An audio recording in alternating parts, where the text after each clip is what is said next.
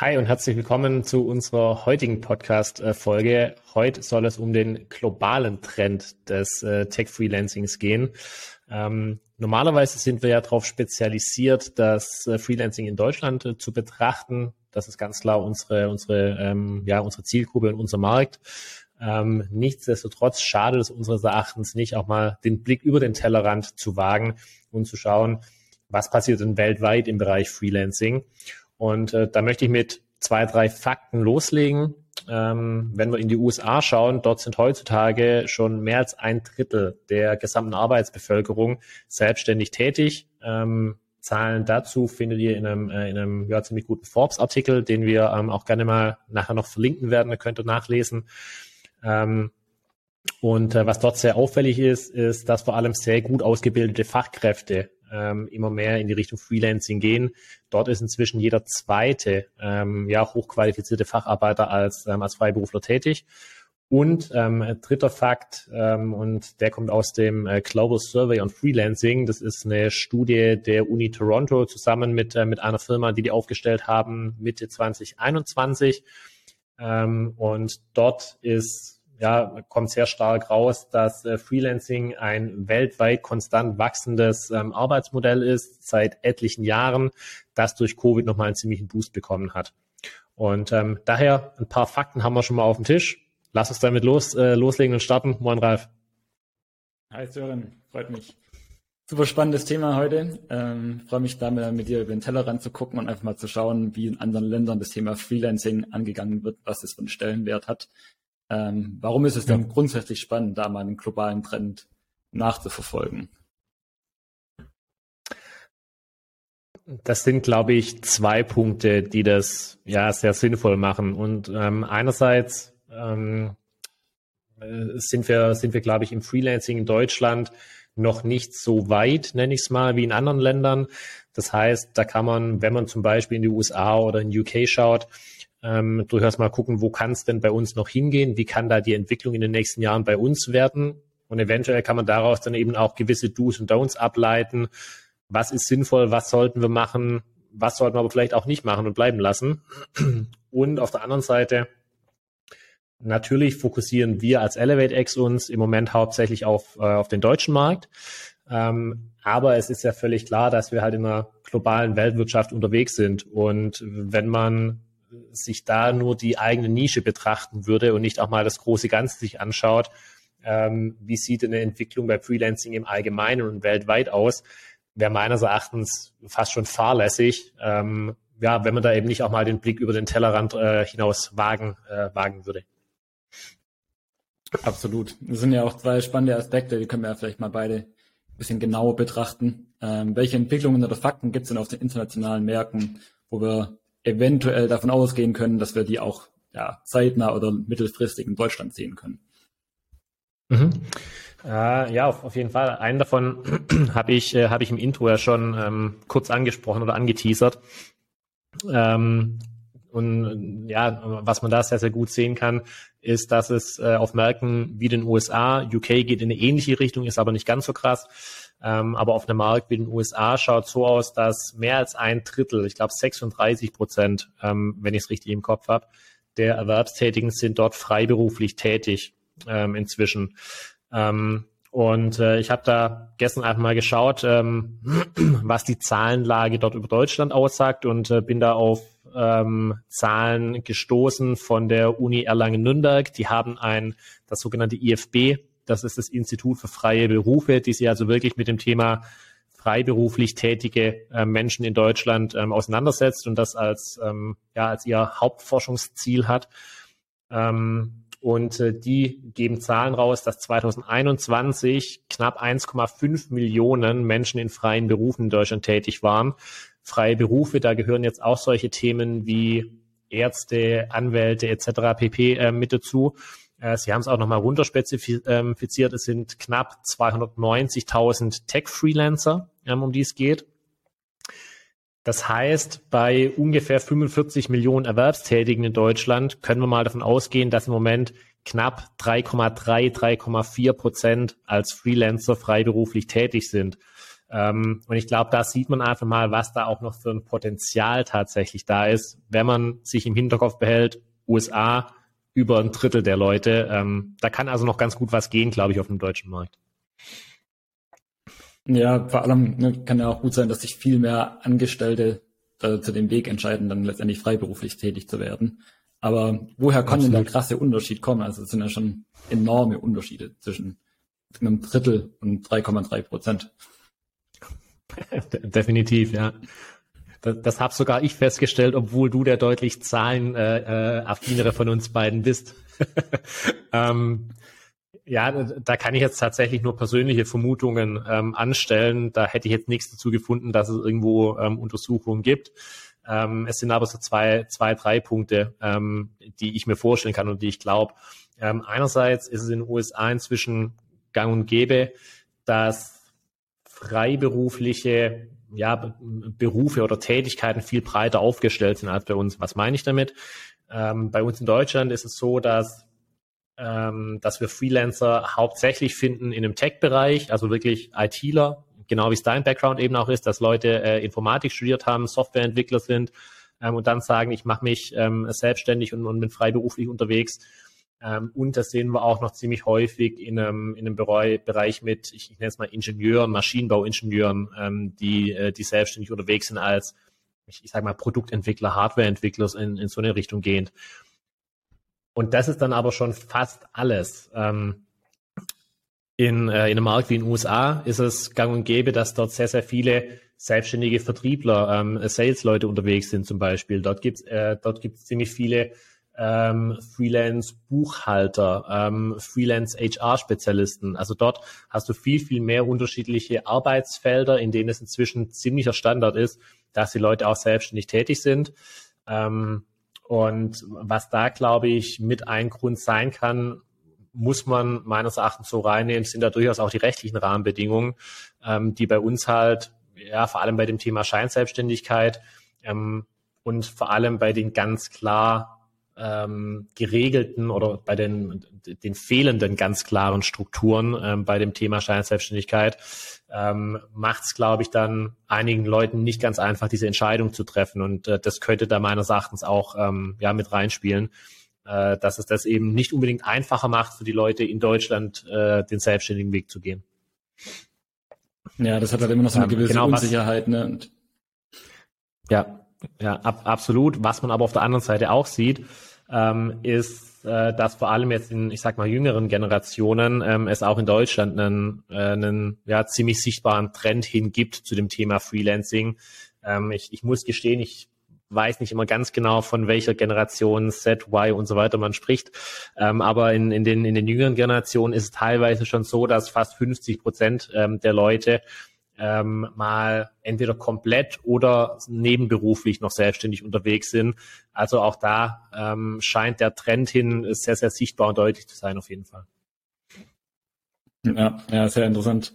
Ähm, das ist eingangs ja auch viele Zahlen genannt und von einem sehr konstanten Wachstum weltweit gesprochen. Jetzt ist ja, sind die letzten ja. Jahre dadurch Corona, der Ukraine-Krieg, ähm, jetzt die Rezession, durch, durch viele Krisen ähm, ist die Wirtschaft ein bisschen gebeutelt worden. Wie siehst du denn da ja. den Trend? So hat es das ganze Thema Freelancing durcheinander gerüttelt. Gibt es jetzt quasi da andere Tendenzen? War das jetzt eine Vergangenheitsbetrachtung und in der Zukunft wird es dann anders aussehen? Was denkst du, ist da das Thema Freelancing? Ähm, was hat es für Einfluss in Krisenzeiten? Mhm. Ähm, ja, äh, ex extrem, äh, extrem spannendes Thema und spannende Frage, die man jetzt, glaube ich, auch nicht äh, nicht abschließend beantworten äh, können in unserem Gespräch hier. Aber was ich immer wieder beeindruckend finde beim Freelancing, ist, dass es ein extremst krisenresistentes ähm, ja, Arbeitsmodell ist.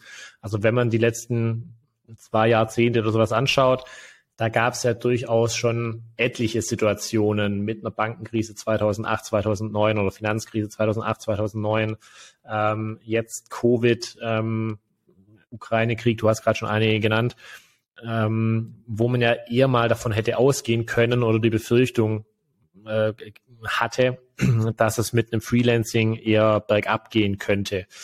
Ähm, bislang hat sich aber tatsächlich so dargestellt, dass Freelancing eben ein extrem krisenresistentes Modell ist. Ähm, selbst, wie gesagt, 2008, 2009, wo ja ähm, durch die Bankenkrise wirklich ein ziemlich starker wirtschaftlicher Abschwung ähm, da war und wirklich viele Läden ähm, oder viele ja, komplette Industriezweige eingebrochen sind. Ähm, selbst durch solche Jahre äh, ist das Thema Freelancing mindestens in Deutschland, eher sogar ähm, ja, Europa und weltweit sogar mit einem leichten Aufschwung durchgegangen, trotz dieser Rezession und trotz der ähm, schwierigen Situation. Ähm, zweites Beispiel ist sicherlich Covid. Ähm, hier war ja Anfang Mitte 2020 war die Befürchtung riesengroß, dass es für freiberufliche Spezialisten extrem schwierig wird, dass sie aus Projekten rausfliegen, dass keine neuen Projekte nachkommen und äh, dass sie quasi die ersten sein, die ähm, ja einfach drunter drunter zu leiden hätten. Ähm, und das hat sich im Nachhinein betrachtet ins komplette Gegenteil verkehrt. Also Covid, das kommt auch in der vorhin angesprochenen äh, Studie zu dem äh, Global Report on äh, Freelancing, äh, kommt es nochmal ähm, raus, ähm, dass Covid tatsächlich ein Booster war für, ähm, für äh, ähm, fürs Freelancing. Ähm, ja, und äh, da könnte ich mir vorstellen, dass grundsätzlich in Krisenzeiten ähm, Unternehmen und Firmen eben wirklich diese Flexibilität ähm, von Freelancern schätzen, ähm, dass du halt wirklich Leute sehr, sehr planbar, kurzfristig und flexibel einsetzen kannst, genau so, wie du sie brauchst. Ähm, und ja, das mag sich jetzt hart anhören, ist aber halt auch ein Teil des Freelancings. Wenn es wirklich mal hart auf hart kommen sollte, bist du als Unternehmen, kannst du halt einen Freelancer auch ähm, relativ, äh, relativ schnell aus dem Projekt rausnehmen, wenn es mal wirklich zwingend notwendig ist. Ähm, und wie gesagt, darauf scheinen Unternehmen in Krisenzeiten ja eher, ähm, äh, eher zu vertrauen dann tatsächlich. Ja, das ist ein ganz gutes Beispiel. Vielleicht lass uns doch gerade mal bei dem Covid-Thema bleiben, wenn man es da vielleicht konkreter machen kann, als jetzt bei den anderen Krisen, die noch vor uns stehen. Ähm, was hat man denn da genau gesehen? Also wie wurde konkret das Thema Freelancing durch Corona und die Einschränkungen dessen beeinflusst? Ja, ähm, wie zum Start schon gesagt, ähm, Freelancing ist die letzten ja, zwei Jahrzehnte, drei Jahrzehnte im Prinzip immer ziemlich konstant, ähm, konstant gewachsen. Ähm, und es war in den meisten Fällen, waren es irgendwo so Wachstumsraten ähm, auf einem Gesamtmarkt betrachtet äh, von, von acht bis 15 Prozent ähm, äh, roundabout. Und ähm, was jetzt eben wirklich krass zu sehen ist, ähm, ist, dass äh, das Freelancing die letzten zwei Jahre ungefähr durch, äh, durch Covid nochmal wirklich einen, äh, einen krassen Push bekommen hat. Also da kannst du mit, ich glaube, jedem aus unserer, aus unserer Branche sprechen, egal ob das, äh, ob das Freelancer-Vermittler sind, ob das Unternehmen sind, ob das Freelancer selbst sind. Ähm, die Auftragslage war, glaube ich, noch selten so gut wie jetzt die letzten zwei Jahre, wenn du mit, äh, mit Freiberuflern sprichst. Ähm, die Befürchtung war zu Corona, ja, Start irgendwo so März, April, äh, Mai 2020, ähm, dass die Firmen eher Verhalten reagieren, Aufträge, ähm, Aufträge zurückziehen, Projekte beenden. Und das gab es durchaus zum Start auch. Also mal so ein knappes Vierteljahr lang war durchaus äh, so diese Situation zu sehen, dass einige Freelancer ihre Projekte vorzeitig beenden mussten. Ähm, und dann hat es aber extremst schnell auch umgeschwungen. Also dann spätestens Mitte 2020 war schon wirklich absehbar, ähm, dass Firmen viel, viel mehr ins, äh, auf, auf Freelancing setzen und sich deutlich mehr Freiberufler reingeholt haben als davor. Ähm, und da glaube ich, dass es hauptsächlich zwei, ähm, zwei Gründe hatte. Ähm, einerseits, dass in ganz vielen Unternehmen auf einmal deutlich wurde, oh, Digitalisierung ist zwingend notwendig. Ähm, wir, wir müssen da einfach zwei, drei, vier Schritte vorangehen im, äh, im, in, in einem digitalen Bereich. Ähm, weil halt extrem viele Leute zu, heim, äh, zu Hause gesessen sind. Das heißt, auf einem analogen Weg war einfach nicht mehr viel machbar und möglich, sowohl was Zusammenarbeit angeht, als auch was ja, Konsum, Produkte verkaufen und so weiter anging. Das heißt, erstens krasser Push für Digitalisierung und zweitens, ich habe es gerade schon angesprochen, viele Leute sind zu Hause gesessen, haben wir alle miterlebt, dass eben das Thema Remote Work auch viel, viel stärker in den Fokus gerückt ist dann ähm, äh, 2020. Und das ist natürlich ein Riesenvorteil, dadurch, dass viele Freelancer das Thema schon ganz gut kannten mit äh, Remote Work aus, aus, ihrer, aus ihrer bisherigen Arbeitsweise.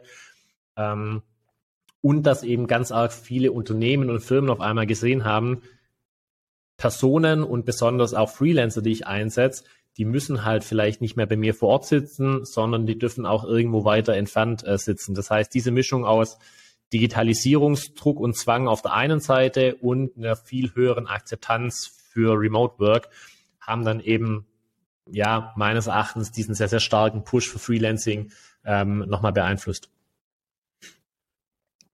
Ja, kann ich gut nachvollziehen. Ich meine, wenn wir mal dabei bleiben, das Thema Remote Work und das Thema weltweite Workforce, da kann man dann ja schon auch die Schlussfolgerung treffen, okay, man hat einfach einen viel größeren Talentpool, man kann auf mehr, deutlich mehr Leute zugreifen, deutlich mehr Expertise wahrnehmen. Ähm, aber mir ist es nochmal vereint, sozusagen, was hat denn der internationale Trend damit unserem deutschen lokalen Markt ähm, zu tun? Wie gehen wir dort mit dem Thema weltweite Workforce um? Also da vielleicht mal ein paar Tipps. Mhm. Sehr gerne, ja. Also ich, ich glaube einerseits, ähm, vorhin schon mal kurz erwähnt, ähm, ich glaube, internationale Märkte anzugucken kann so eine, so eine Art Blueprint sein dafür, wo es auch in Deutschland hingehen kann und wird. Ähm, und auch da muss man, muss man, glaube ich, sagen, oder muss man sich nicht der Illusion hingeben, dass das immer gut ist. Aber ich glaube, es ist einfach so, ähm, dass man, dass man da vieles daraus ableiten kann. Ähm, und äh, ja, wie, äh, wie vorhin auch schon mal kurz erwähnt, äh, ich glaube, da sieht man eben, dass noch wirklich viel, viel Entwicklungspotenzial im deutschen Markt für Freelancing ist. Ähm, und was, glaube ich, so dieses, diesen globalen Trend und diese globale Workforce angeht, wir hatten es in einer der ersten Folgen davon, dass wir gesagt haben, es ist, es ist kein Entweder-Oder. Also es geht nicht drum, damals war der, war der Punkt, es geht nicht drum, entweder Angestellte oder Freelancer einzusetzen, und das sehe ich bei diesem Thema globale Workforce äh, sehr, sehr ähnlich. Ähm, es ist einfach so, dass es nicht mehr reichen wird, nur hier auf einem, ähm, auf einem lokalen Markt, Arbeitsmarkt vor der Haustüre zu suchen, ähm, wenn es darum geht, die besten Talente für ein Unternehmen zu, äh, zu finden. Ähm, sondern es ist ja in ganz vielen Bereichen auch schon gang und gäbe, dass im Nearshoring und Offshoring-Bereich geschaut wird, dass Talente wirklich komplett international angeworben werden. Ähm, und auch hier sehe ich so, dass dieses Thema Flexibilität, ähm, was wir in, in, den letzten Folgen hatten, extrem wichtig sein wird für Unternehmen, ähm, weil es völlig klar ist, Talente werden zukünftig nicht, äh, nicht vom Himmel fallen. Es, es wird da zu einer Verknappung kommen oder zu einer noch stärkeren Verknappung, ähm, als es im Moment der Fall ist. Ähm, und daher wird es meines Erachtens wenn Unternehmen hier in Deutschland wirklich dafür sorgen wollen, dass es hier ein ja, innovativer ähm, Standort bleibt, dass es ein digitaler Standort wird oder bleibt, ähm, wird es zwingend notwendig sein, für jede Situation das richtige Mittel zu ergreifen. Und das kann eben auch heißen, auf eine internationale und globale Workforce äh, zurück, äh, zurückgreifen äh, zu müssen. Ähm, Grundsätzlich kann man, glaube ich, sagen, dass die Situation für Freelancer und fürs Freelancing im Allgemeinen ähm, die nächsten ja, Jahre oder sogar Jahrzehnte ähm, sich aller Voraussicht nach positiv weiterentwickeln wird. Ähm, und da fand ich äh, zum Abschluss vielleicht einen Slogan aus diesem äh, Global Survey on Freelancing von der Uni Toronto, ähm, fand ich äh, super, super cool. Ähm, die haben, äh, die haben gemeint, äh, ihres Erachtens ähm, muss das Thema des Freelancing-Markts weltweit für die nächsten Jahre Co-Opetition sein, ähm, also Mischung aus äh, Corporation und Competition. Und das fand ich tatsächlich ganz cool, weil wir auf der einen Seite auf einem Markt unterwegs sind, der, der wirklich wachsend ist, ähm, der, der vorangeht.